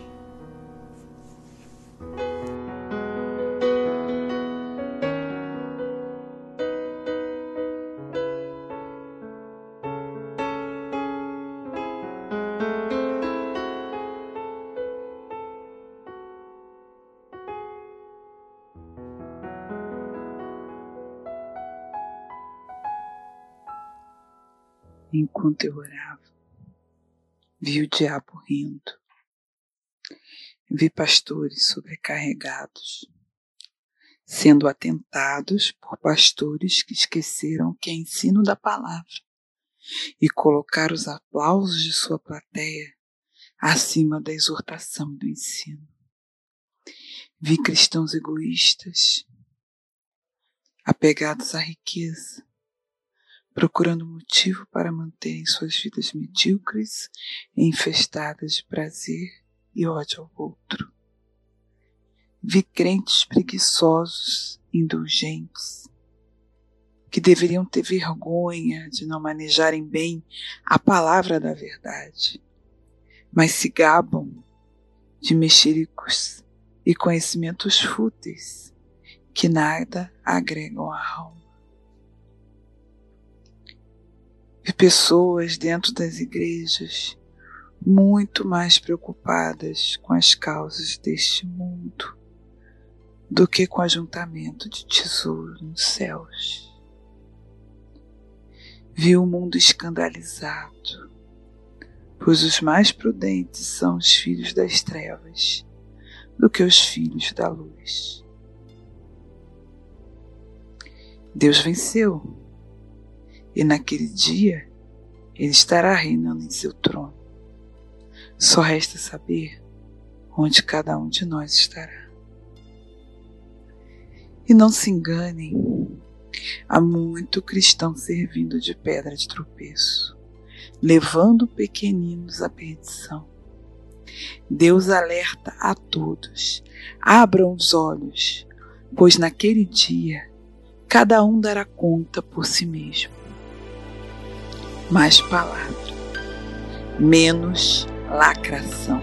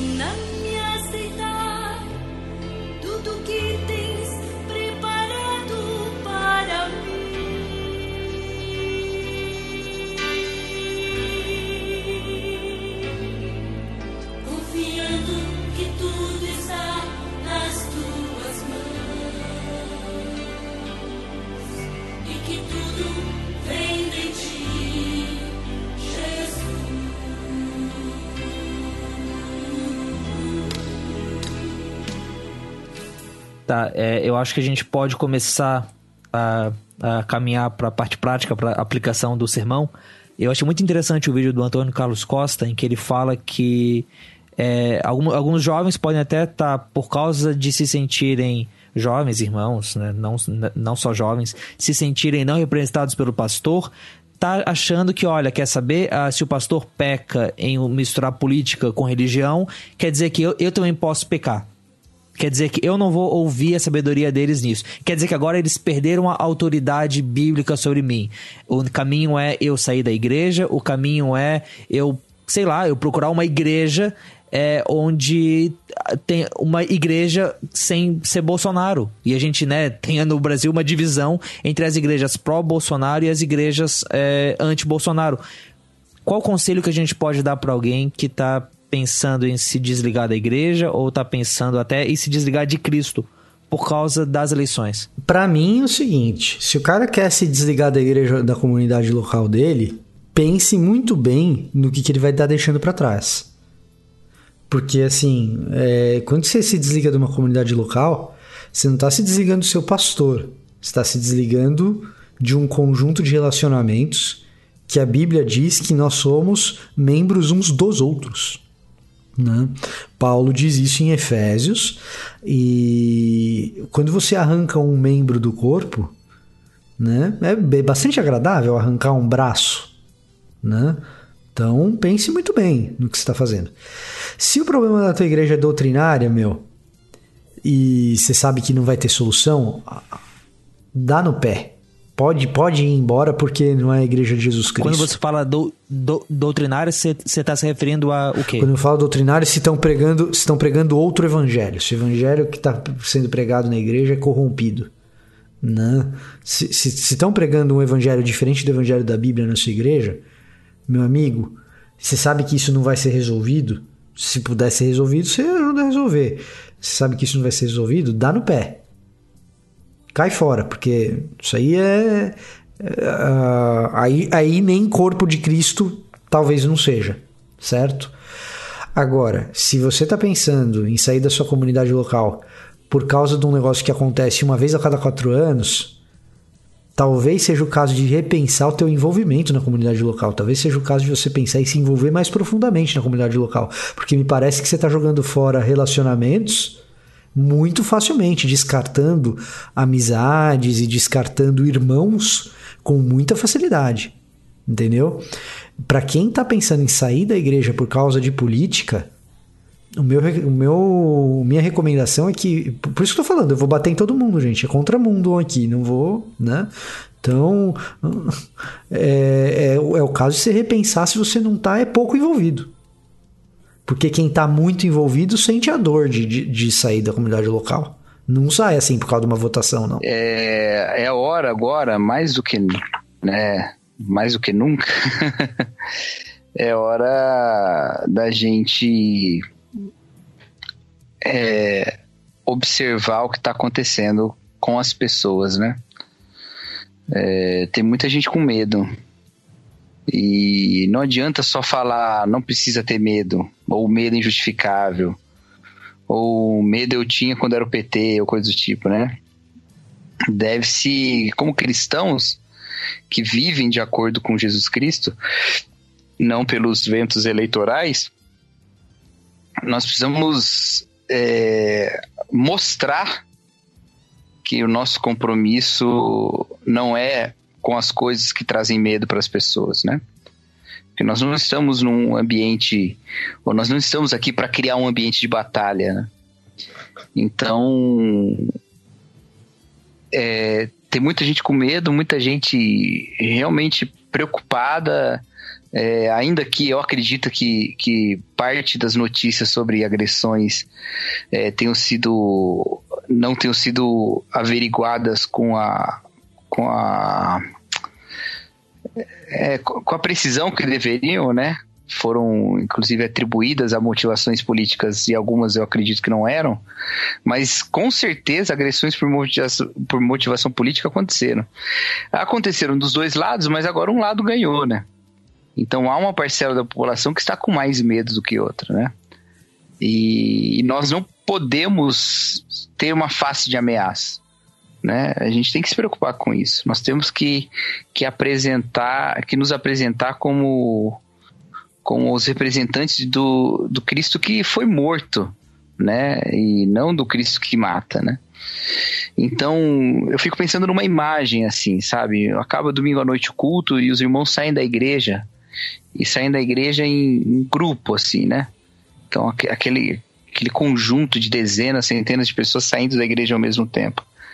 Se naquele momento tá passando um, um homossexual segurando a mão do seu companheiro na rua, é, qual é o sentimento que vem ao coração dele ao ver essa cena? De dezenas, centenas de crentes saindo da igreja naquela hora. É, eu não acho absurdo a gente imaginar que pelo menos ele vai soltar a mão naquela hora, sabe? E não é pelo bom motivo, não é. Se é que há algum bom motivo para para ele fazer isso diante da igreja, talvez por respeito, talvez por, né? Não sei. Ou não é por arrependimento, por perceber que tá errado e que agora a vida dele vai mudar e vai se entregar a Cristo. Isso. É, é que eu não acredito que, é, eu não acredito que o arrependimento é. viria só de olhar Exato. um grupo de crentes sair da igreja, né? Por isso que eu nem considerei essa hipótese, né? Mas, mas sim, tudo bem. Não, não seria por isso, seria por medo, seria por medo, né? E, e, a gente não pode significar essa ameaça, sabe? É, eu me preocupo muito com isso. Já faz um tempo que eu digo e, e continuo dizendo: ah, nós estamos perdendo uma geração de filhos de homossexuais que nós não vamos conseguir, não não vamos conseguir pregar o evangelho para eles, porque eles estão aprendendo que a igreja odeia os pais deles. E não importa se você diz que é pai ou não é pai, se é mãe ou não é mãe, não importa. Pouco importa, para ele é. E como é que você vai pregar o evangelho para ele se ele vai durante décadas aprender que você odeia eles? Então, essas coisas têm que, tá, têm que ser pautadas porque isso influencia a nossa missão. A nossa missão é pregar o evangelho que leva ao arrependimento. Enquanto isso, a gente quer é, é, consertar os costumes sem a salvação. Né? A gente traz uma mensagem de juízo sobre o pecado sem a mensagem do perdão. É, sem a oportunidade da reconciliação. Isso que o Cacau fala me lembra de um trecho do livro Estudos do Sermão do Monte, do Martin Lloyd Jones. Bom, o David Martin Lloyd Jones era pastor presbiteriano, nascido lá no país de Gales em 1899 e que viveu até 1981, aqui no nosso século. Ele era calvinista e se opôs com veemência ao movimento liberal. Se você for procurar alguma coisa sobre os puritanos, vai acabar achando o livro dele. E, bom, ou seja, é um currículo todo para conservador nenhum colocar defeito, certo? Ainda assim, e mesmo com o ministério bem ativo durante a Guerra Fria, ele fez alguns apontamentos interessantes sobre a relação dos cristãos para com os defensores do comunismo lá no Estudos do Sermão do Monte, no capítulo 14, em que ele fala sobre sermos o sal da terra. Se a igreja cristã de nossos dias desperdiça quase todo o seu tempo denunciando o comunismo, parece-me que o principal resultado disso é que os comunistas não se inclinarão por dar ouvidos à pregação do evangelho. Se a igreja fica sempre a denunciar algum segmento particular da sociedade, ela vai estar fechando as portas da evangelização àquele segmento. Todavia, se adotarmos o ponto de vista do Novo Testamento sobre essas questões, temos que acreditar que os comunistas também têm uma alma que precisa ser salva, exatamente como a alma de quaisquer outros indivíduos. Por ser um pregador do Evangelho e representante da igreja, o meu dever é evangelizar a todas as variedades de classes, de homens e mulheres. Contudo, no instante mesmo em que a igreja começa a intervir nas lideranças políticas, sociais e econômicas, ela já começou a atrapalhar-se, a entravar-se quanto à tarefa evangelizadora da qual foi incumbida por Deus. A partir desse momento, ela não mais poderá dizer que não conhece alguém segundo a carne. E assim sendo, estará pecando. Permita-se ao crente individual desempenhar seu papel de cidadão e que pertence a qualquer partido político que for de sua preferência. Isso é algo que só ao indivíduo cabe decidir. Todavia, como igreja que é, a igreja não pode intrometer-se e nem preocupar-se com tais questões. Mas se o papel da igreja não é esse, qual deve ser então? É isso que ele escreve logo em seguida. A igreja compete preocupar-se com o pecado em todas as suas manifestações. E o pecado pode ser tão abominável em um capitalista quanto é em um comunista. Pode ser tão abominável em um rico quanto é em um pobretão e pode manifestar-se em todas as classes, em todos os tipos e em todos os agrupamentos humanos. Eu, eu temo muito essa contaminação que aconteceu da mensagem evangélica com a moralidade, com, com, com moralismo, não com moralidade, obviamente não, porque o, evangelismo, a, a, mensagem evangélica tem né, a, os seus efeitos morais, mas com moralismo, né? É, isso é muito preocupante. Isso é a nossa missão está sendo deturpada por causa da nossa ação política. Então, agora é hora do quê? É hora de você mostrar que você não é uma ameaça. É hora de você mostrar que você não é um monstro. Não importa se a esquerda te chama de fascista. Presta atenção. Os romanos chamaram Jesus de tudo era de nome, gente. Chega de ficar lutando pela sua reputação. Agora é hora de mostrar que você é filho do Deus de amor. É isso, entendeu? A eleição acabou, passou, a gente pecou, eu pequei, já reconciliei com quem eu podia reconciliar, passou, agora é hora com que eu precisava reconciliar, né? Não com que eu podia, né? Com que eu precisava. Mas agora é a hora da gente mostrar a face da graça de Deus, cara. É a hora disso. Olha, é, eu, eu tava refletindo sobre Romanos 13, né? E sempre me chama muita atenção de Romanos 13 estar tá presente na parte ética de Romanos, a partir do capítulo 12 ali, mas especialmente depois do que fala, fala assim, não vingueis a vós mesmos, mas eis o lugar a ira, né? Então, não se vingue, mas deixe que a ira de Deus faça vingança, porque minha vingança diz o Senhor. E aí, logo em seguida, fala lá que Deus usa o, o, o governo para punir os maus. Né? Só que quando você amplia um pouco mais a visão sobre esse texto, você vê que lá no versículo 9 do capítulo 12, ah, o apóstolo Paulo diz que o amor deve ser sem fingimento. E dali para frente ele vai falar um monte de coisas a respeito de como demonstrar esse amor, né? Que é rir com os que riem, chorar com os que. É, se alegrar com os que se alegram, chorar com os que choram, né? é, orar pelos que te amaldiçoam, amar os que te perseguem, não se vingar. E ele termina o capítulo, do, é, né, na nossa Bíblia está no final do capítulo 12, dizendo não se deixe vencer pelo mal, mas vença o mal com o bem.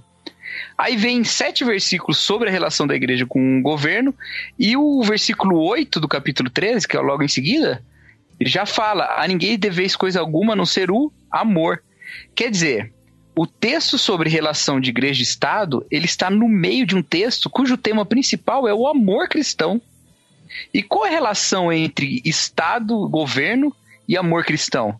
A relação é a seguinte: porque Deus usa o governo para punir o mal, a igreja não precisa exercer o juízo de Deus. A igreja exerce a justiça de Deus pregando a graça salvadora. Porque o tema da justiça é um tema importantíssimo dentro da carta aos Romanos. Ele vai falar lá no capítulo 1 que no Evangelho se revela, se revela, a justiça de Deus. Mas essa justiça revelada no Evangelho é poder para salvar. E logo em seguida ele vai dizer que do céu eh, Deus se revela contra toda impiedade e injustiça. Então, assim, a justiça de Deus se manifesta com juízo e com salvação, com justificação. Ele é justo e justificador, fala no capítulo 3, né? Então, o que, que a igreja faz? A igreja só pronuncia, anuncia a salvação em Jesus Cristo. Ela demonstra a graça, ela mostra o amor e ela deixa que Deus puna os maus, e usando inclusive o governo para isso. A igreja não pega a espada na mão.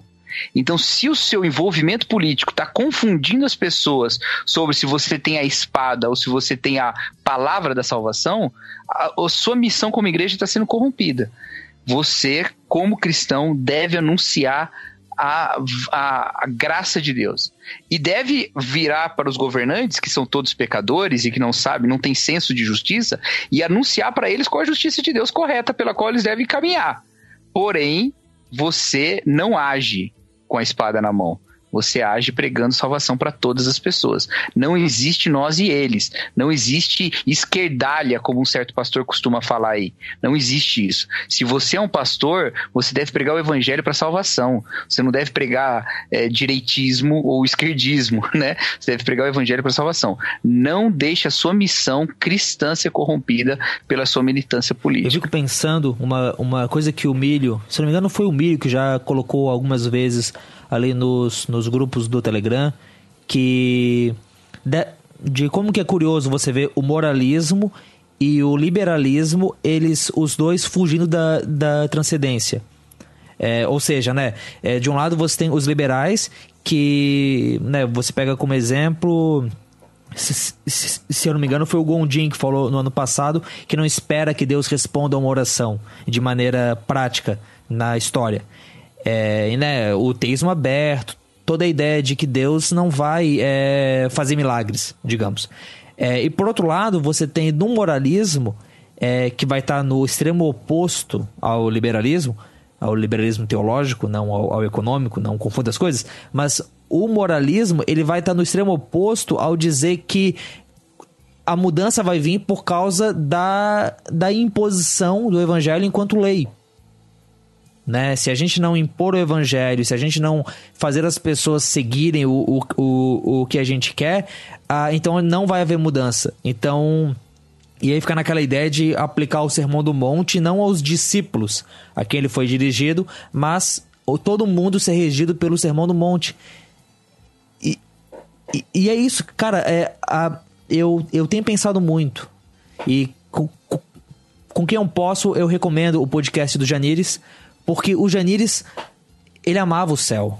Ele olhava para o céu, né? Ele tem lá um trecho dele é, que, é, que é citado no programa que ele fala que ele via para as dificuldades dele aqui na Terra e em vez de ele falar, mas eu sei que as coisas vão, vão melhorar porque Jesus vai fazer as coisas melhores, ele falava, eu sei que as coisas vão melhorar porque um dia eu vou para o céu.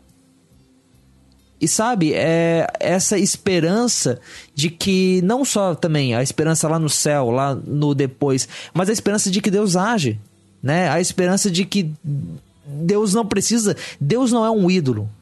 Sabe? Deus não é como Baal, que caído diante da arca precisa que os seus é, adoradores levantem ele de manhã cedo. Deus não é esse. Deus é aquele que derruba ídolos. Entende? Então a gente pode acreditar que se a arca de Deus é colocada no campo do inimigo, ele faz todo mundo se dobrar diante dele. Então, né, é, ou como lá o caso de Gedeão, que dão para ele o nome de Je Jerubal, que Baal se, se, se defenda, que a gente deixe para os ídolos se defenderem. Mas Deus, a, a apologética cristã, ela é a apologética de um Deus vivo. Né? E às vezes parece que a gente se esquece disso. E acha que fazer apologética é a gente vestir as roupas de Deus e sair batendo nos outros, mas as mãos feridas de Jesus não combinam com espadas. Elas só combinam com espadas no sentido das lanças que o traspassaram, né? Ela só combina com espada quando a gente encontra a vítima da espada.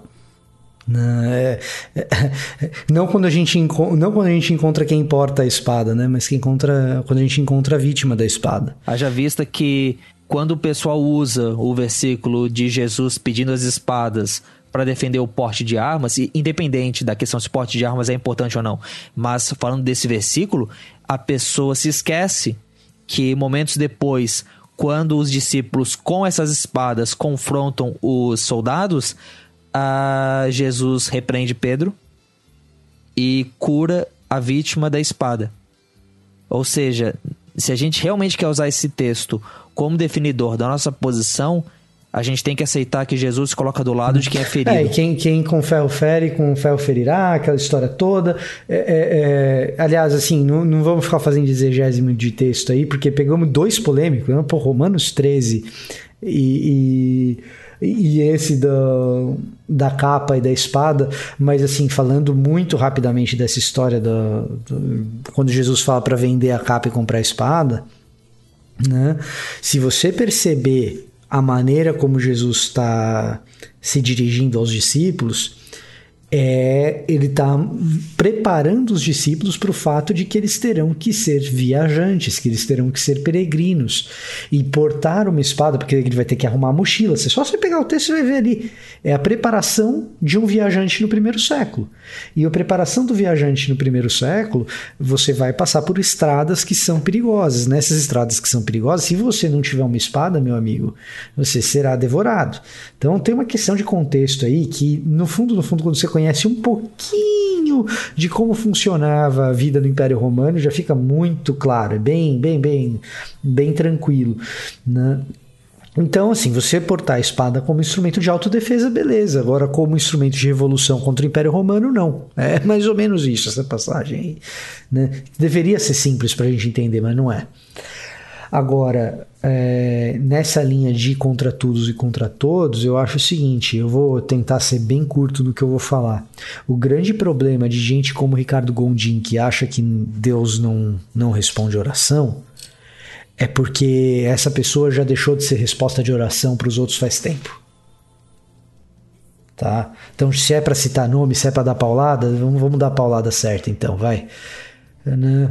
É, só acredita que Deus não é resposta de oração quem deixou de ser resposta de oração para os outros.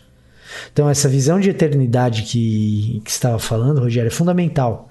Por quê? Porque só com visão de eternidade, só com amor pela eternidade, como o Janiris tinha, que a gente pode pensar o seguinte: então vamos pegar um pouquinho dessa eternidade e trazer para a realidade presente? E o agente para isso somos nós? E aí a gente ora para que a gente seja a resposta para a dor e para o sofrimento do outro, e eu achar que eu vou fazer isso só votando, é, é, é, é muito. gente, o voto, cara, o voto é um fragmento ínfimo do que é a nossa tarefa aqui. Ínfimo. Tá? Uh, o voto é mudança da realidade de direito, mas nunca de fato. Você tem o direito de votar, ótimo. E que bom que você votou certo. Se você votou certo, você acha que você tem essa consciência, tá ótimo. Parabéns. Né? Que bom. Não vote errado. Mas não pense que isso é o, principal, não. Né? Só, só, voltando na questão pastoral aí, né? tem uma coisa que eu aprendi, gente. nos meus anos de evangélico rodando pelo Brasil aí. Quando o evangélico realmente se importa com alguma coisa, as tiazinhas da igreja logo constroem um ministério. Quando o evangélico se importa de verdade com alguma coisa, as tiazinhas da igreja logo constroem um ministério. Ministério disso, ministério daquilo outro. Às vezes funciona, às vezes não funciona. E de andar e andar e andar e andar em igreja, são pouquíssimas as igrejas que eu visitei que tem algum ministério na direção de prevenir gravidez na adolescência, de ajudar mães solteiras, né? de educar adolescentes sexualmente para que não engravidem. Então, quando o evangélico vem me falar de aborto e falar que vai resolver aborto com voto, eu tenho muito ceticismo. Tá? Então, não seja manipulado. A minha palavra pastoral é meio que essa: não seja manipulado pelos outros. Se você quer, se você acha que as coisas precisam mudar, provavelmente agora você está vestido. Né? Provavelmente agora você está vestido. Eu acho que você não ouve podcast pelado. Então, se acha que algumas coisas precisam mudar, tem um negócio que você está usando agora que chama manga. Arregaça é essa daí vai trabalhar. Se você não acredita em oração, comece a ser resposta de oração para os outros. Você vai ver que oração funciona. Então, hoje eu estou num clima de paulada, gente. Desculpa.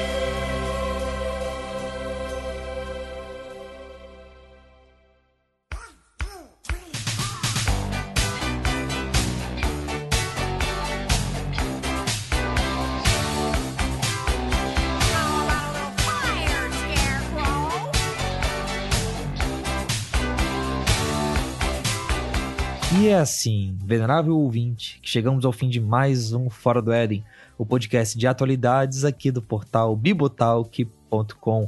E, né, bom, para ser um podcast de atualidades, a gente tem que passar por essas coisas, por esses temas, como a gente tratou nesse programa, mas eu acho que o que a gente conseguiu aí, o que deu para ouvir do principalmente do Vitor e do Cacau, mas também das inserções ali do Giovanni, o áudio da Silvana. Teve um áudio da Silvana ali no meio falando de um, um ela narrando um texto que ela colocou no, no Telegram. Uh, acho que a gente tem material bem interessante aí. Mas bom, antes da gente continuar falando, antes da gente trazer aqui as músicas que foram citadas nesse programa, deixa eu falar com você um pouco sobre o pessoal que contribui com Fora do Éden, seja pelo Catarse, seja pelo PicPay. São pessoas que é, todo mês estão colocando ali algum dinheirinho pra gente, estão nos ajudando e isso é, alivia um pouco, né? Os custos que a gente tem aqui com o projeto e ajudam o Fora do Éden a seguir em frente.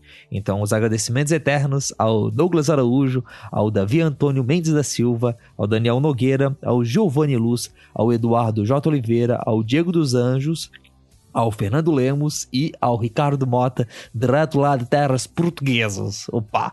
Muito obrigado, vocês moram no meu coração.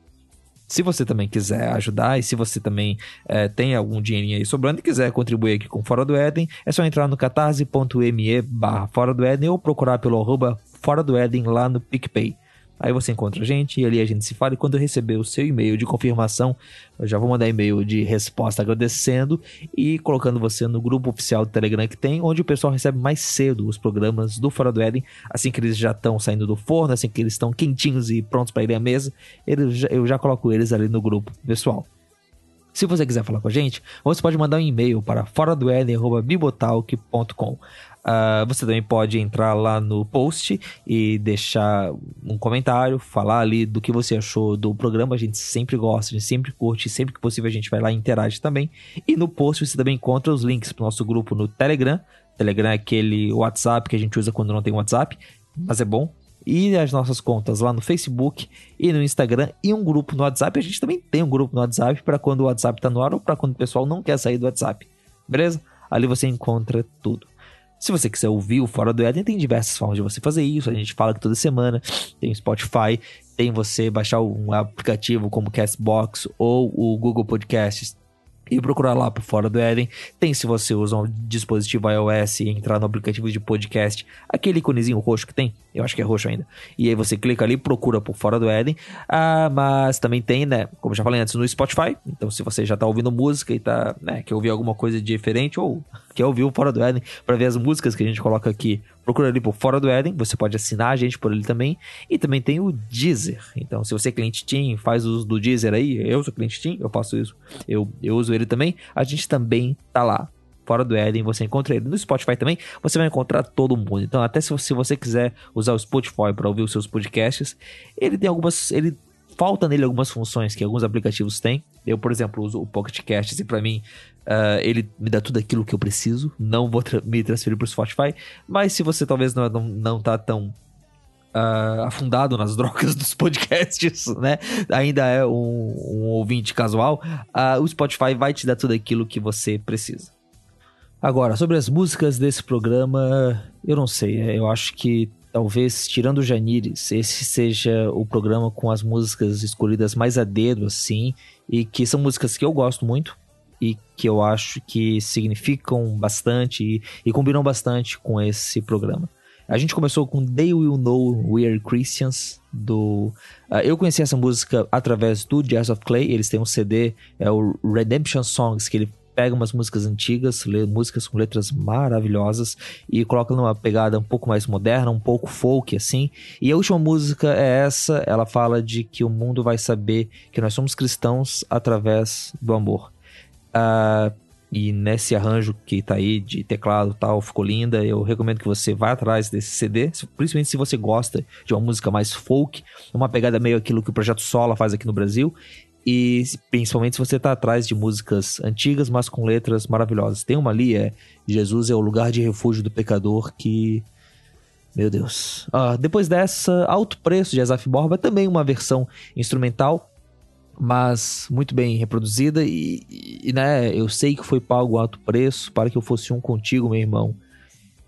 Que precioso pensar que essas pessoas que muitas vezes a gente diz que nem a gente, que nem é cristão, foi pago um alto preço para que nós fôssemos irmãos. Eu gosto muito dessa música, acho que ela é muito boa para esses momentos de comunhão. Ah, depois a gente começa a falar ali no bloco sobre como é que tá a situação nos Estados Unidos e eu resolvi trazer é, uma música, na verdade são duas músicas, eu vou explicar direito essa história. É, o Down Here, ele lançou uma música no CD, no álbum Wide Eye and Mystify, que é a Real Jesus, que é uma música onde eles falam sobre quem que é esse Jesus de verdade. A gente ouve falar de Jesus em tantos lugares, quem é esse Jesus? Ah, eu não coloquei essa versão aqui. O que eu coloquei no começo do bloco é Jesus Ellipsis, que é uma versão dessa música lá no álbum Thunder After Lightning. É um álbum muito bom. Recomendo que você vá atrás.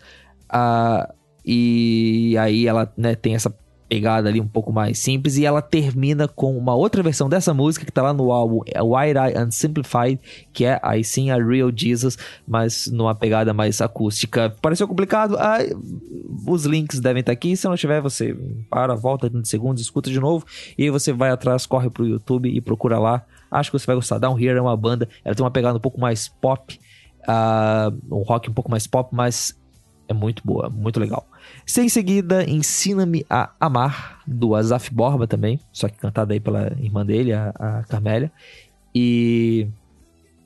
Poxa, que uma música muito boa também, ah, né? Que o Senhor nos ensine a amar. Essa é música que tocou logo depois da oração da Silvana, daquilo que ela falou que viu em, em oração. E eu acho que combina bem. E para fechar, você tá ouvindo essa música um pouco animada aqui no fundo. É, que, que história é essa? Ah, isso aí que você escuta é Witch Hunt do Petra. E quando terminar, eu vou né, fazer a mágica da edição para você poder ouvir ela toda. E é uma música que eu acho. Pô, Petra é essa banda de heavy metal. É, heavy metal, Rodrigo? Eu não sei identificar ritmos musicais, mas o Petra é essa, essa banda que faz rock, um bom rock cristão. E essa música, Witch Hunt, ela provavelmente faz referência ali ao macartismo, aquele período lá nos Estados Unidos onde ah, houve a caça às bruxas, a caça aos comunistas, ah, tudo, né? Artistas sendo é, é, colocados em xeque por causa de sua associação ou não ao comunismo, à União Soviética, ao bloco do inimigo. E eles falam essa música falando como que É, a caça às bruxas, ela coloca a gente em luta, ela não nos aproxima e ela nos afasta da nossa verdadeira missão, o que curiosamente tem um pouquinho a ver com o Lloyd Jones. Agora, se você quiser imaginar o Lloyd Jones, aquele é, reverendo presbiteriano dançando ao som de Petra, fica aí pela sua imaginação, fica aí a encargo seu. É isso, pessoal. Com isso a gente termina mais um programa. Gostei bastante de produzir, gostei bastante de editar ele. Espero que você tenha gostado também. E na quinzena que vem a gente volta. E dessa vez com um programa bem mais leve, certo? A gente pega a máquina do tempo e volta ali pros anos 90 e pros anos 2000. E é verdade esse bilhete. Até mais. Abraço.